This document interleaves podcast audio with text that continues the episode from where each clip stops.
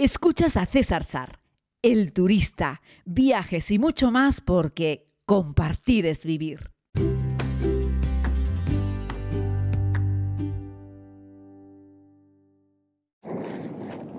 Saludos a todos y a todas.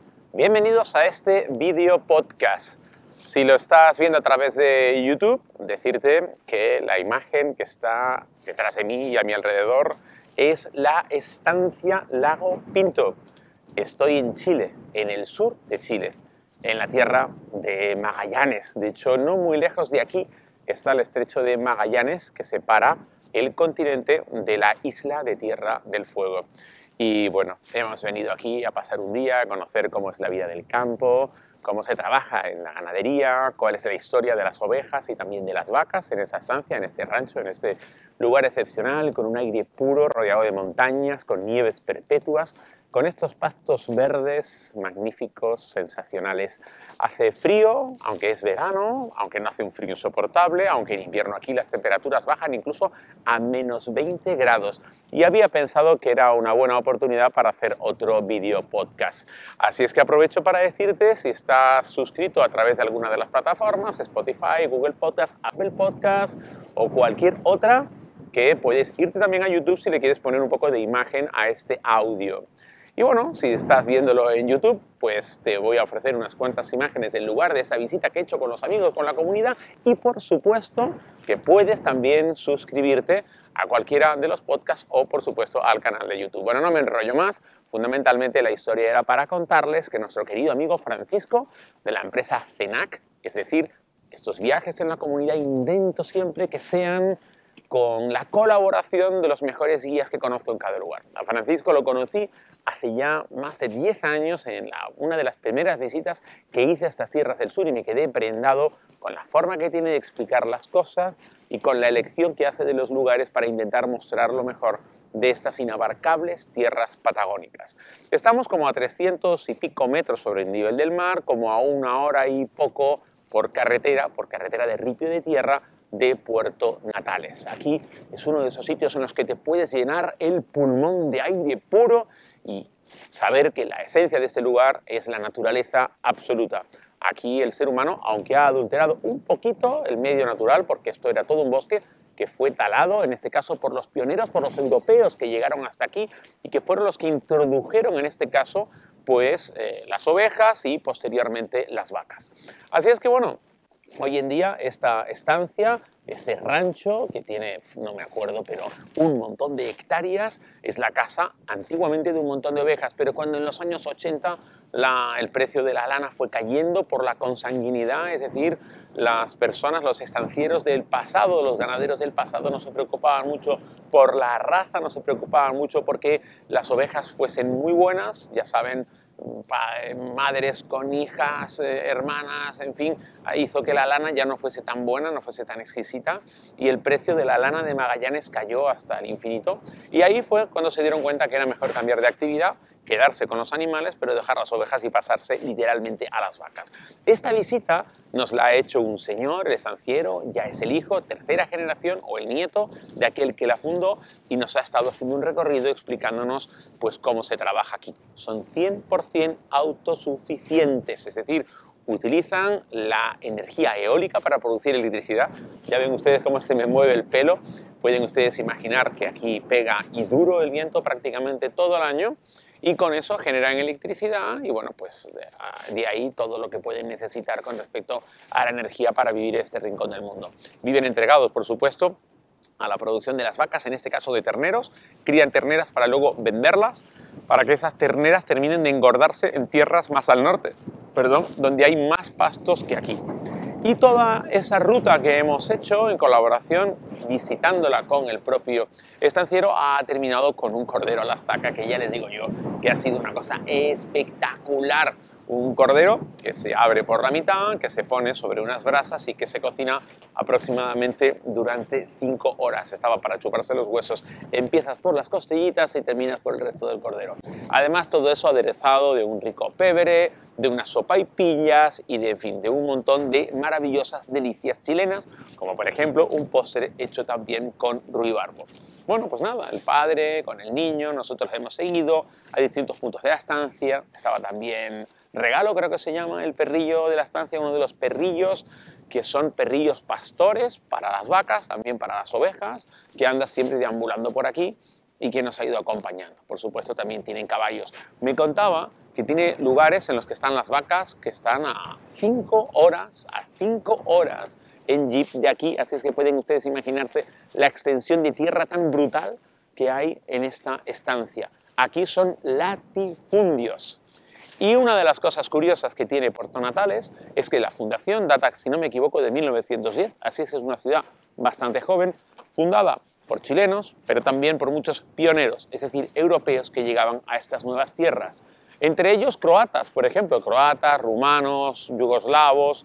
De hecho, esta familia es originariamente croata, pero es croata el abuelo, es decir, no hay que irse muy lejos para encontrar el origen de esta estancia, de esta familia y de la llegada de los primeros europeos a estas tierras del sur. No hay que remontarse 300 o 400 años, estamos hablando de hace escasamente 100 años, es la fundación de la ciudad y eh, un poquito más de 100 años, 110 años, y pues más o menos unos 100 de la llegada de esta familia croata a estas tierras.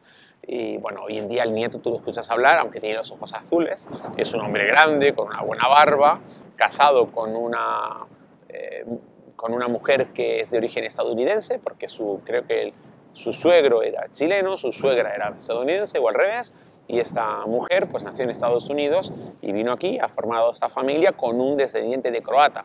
Así es que Puerto Natales tiene una gran mezcolanza, de hecho es famosa porque es la puerta, es el pueblo puerta de entrada al Parque Nacional Torres del Paine, tiene como 500 guías.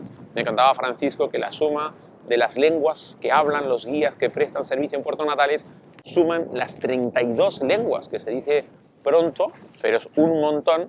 Es el parque nacional creo que más visitado de todo Chile, es un lugar espectacular, espero poder hacerles allí también si quieren un video podcast, pero bueno, quería contarles un poquitito de por qué hemos realizado esta visita, porque en este viaje que estamos haciendo al sur de Chile, al sur de la Patagonia chilena y un poquito de Argentina, nos gustaba no solamente estar con el tema de los paisajes, sino como les he narrado también en otro podcast con el propio Francisco, en el que hemos hablado de la historia de los indígenas queríamos también conocer cómo vive el mundo rural.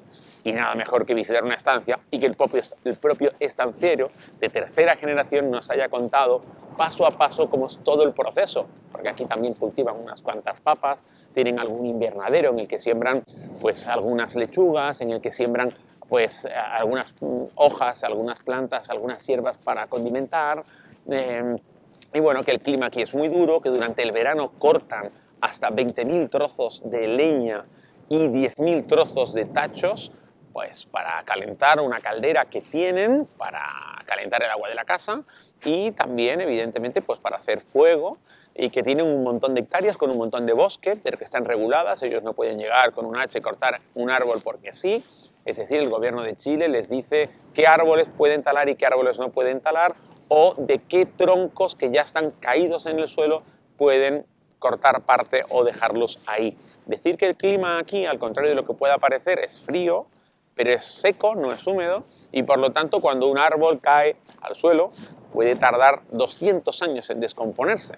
Así es que muchos de los árboles que encontramos partidos porque o los talaron en su día o porque el viento los ha tumbado, pues hoy en día son prácticamente un patrimonio natural y hay que, hay que dejarlos ahí y no pueden, no pueden hacer nada con ellos. Así es que nada, esto nos ha servido un poco para conocer la dureza de la vida en el sur, para conocer cómo el ser humano es capaz de ser autosuficiente, de cómo el mundo, de, en este caso de la ganadería, es durísimo, no descansas ningún día, todos los días hay que atender a los animales, y de, y de cómo dejaron el mundo de las ovejas, que lo trajeron los europeos, a pasarse al mundo de las vacas, que también lo trajeron los europeos, porque la gente de esta estancia, en definitiva, son europeos.